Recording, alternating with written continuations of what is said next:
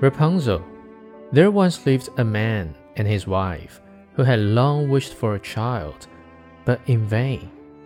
Now there was at the back of their house a little window which overlooked a beautiful garden full of the finest vegetables and flowers. But there was a high wall all round it, and no one ventured into it, for it belonged to a witch of great might, and of whom all the world was afraid. One day, that the wife was standing at the window and looking into the garden, she saw a bed filled with the finest rampion, and it looked so fresh and green that she began to wish for some, and at length she longed for it greatly. This went on for days, and as she knew she could not get the rampion, she pined away and grew pale and miserable. Then the man was uneasy and asked, What is the matter, dear wife?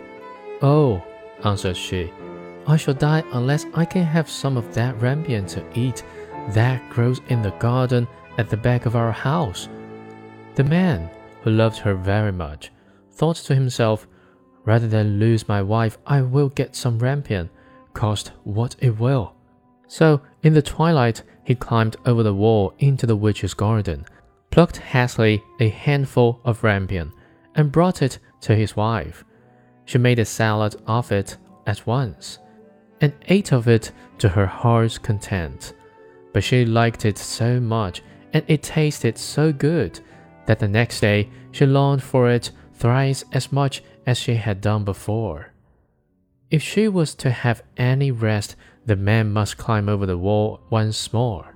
So he went in the twilight again and as he was climbing back, he saw all at once the witch standing before him and was terribly frightened, as she cried with angry eyes, How dare you climb over into my garden like a thief and steal my rampion? It shall be the worse for you.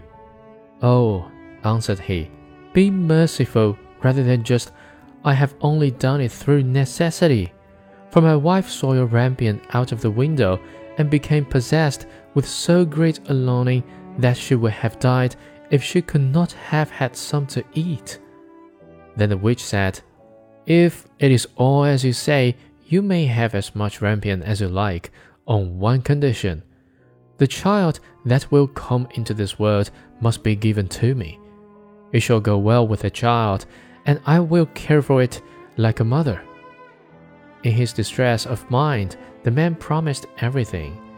And when the time came, when the child was born, the witch appeared, and giving the child the name of Rapunzel, which is the same as Rampion, she took it away with her. Rapunzel was the most beautiful child in the world.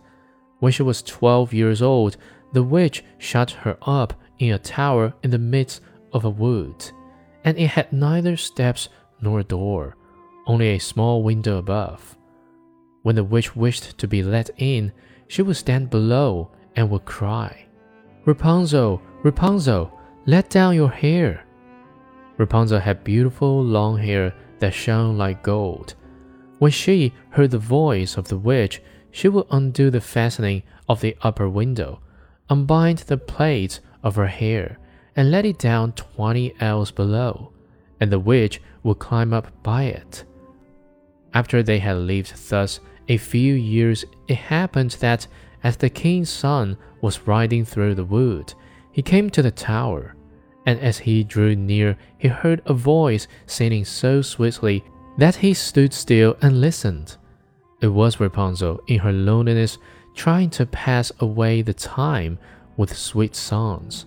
The king's son wished to go into her and sought to find a door in the tower, but there was none. So he rode home, but the sun had entered into his heart, and every day he went into the wood and listened to it. Once, as he was standing there under a tree, he saw the witch come up and listened while she called out, Oh, Rapunzel, Rapunzel, let down your hair. Then he saw how Rapunzel let down her long tresses and how the witch climbed up by it and went in to her. And he said to himself, since that is the ladder, I will climb it and seek my fortune.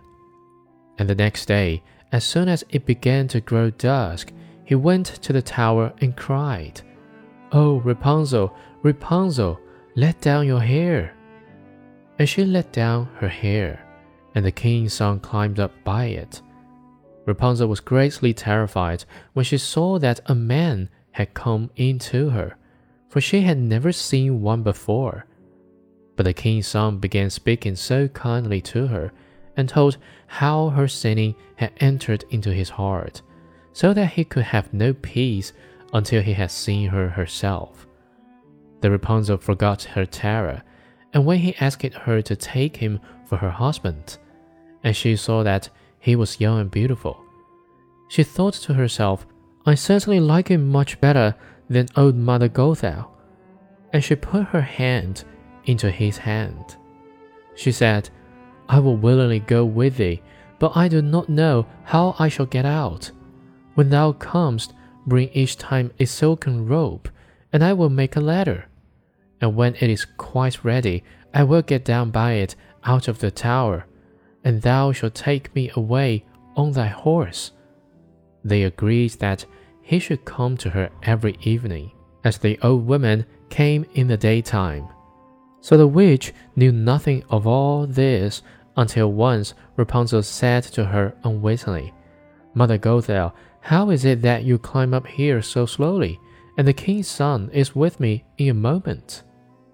Oh, wicked child, cried the witch, what is this I hear? I thought I had hidden thee from all the world, and thou hast betrayed me.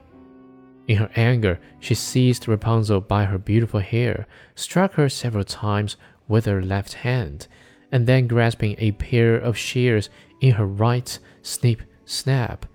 The beautiful locks lay on the ground, and she was so hard hearted that she took Rapunzel and put her in a waste and deserted place, where she lived in great woe and misery. The same day on which she took Rapunzel away, she went back to the tower in the evening, and made fast the severe locks of hair to the window hasp. And the king's son came and cried, Rapunzel, Rapunzel, let down your hair. Then she let the hair down, and the king's son climbed up. But instead of his dearest Rapunzel, he found the witch looking at him with wicked, glittering eyes. Aha!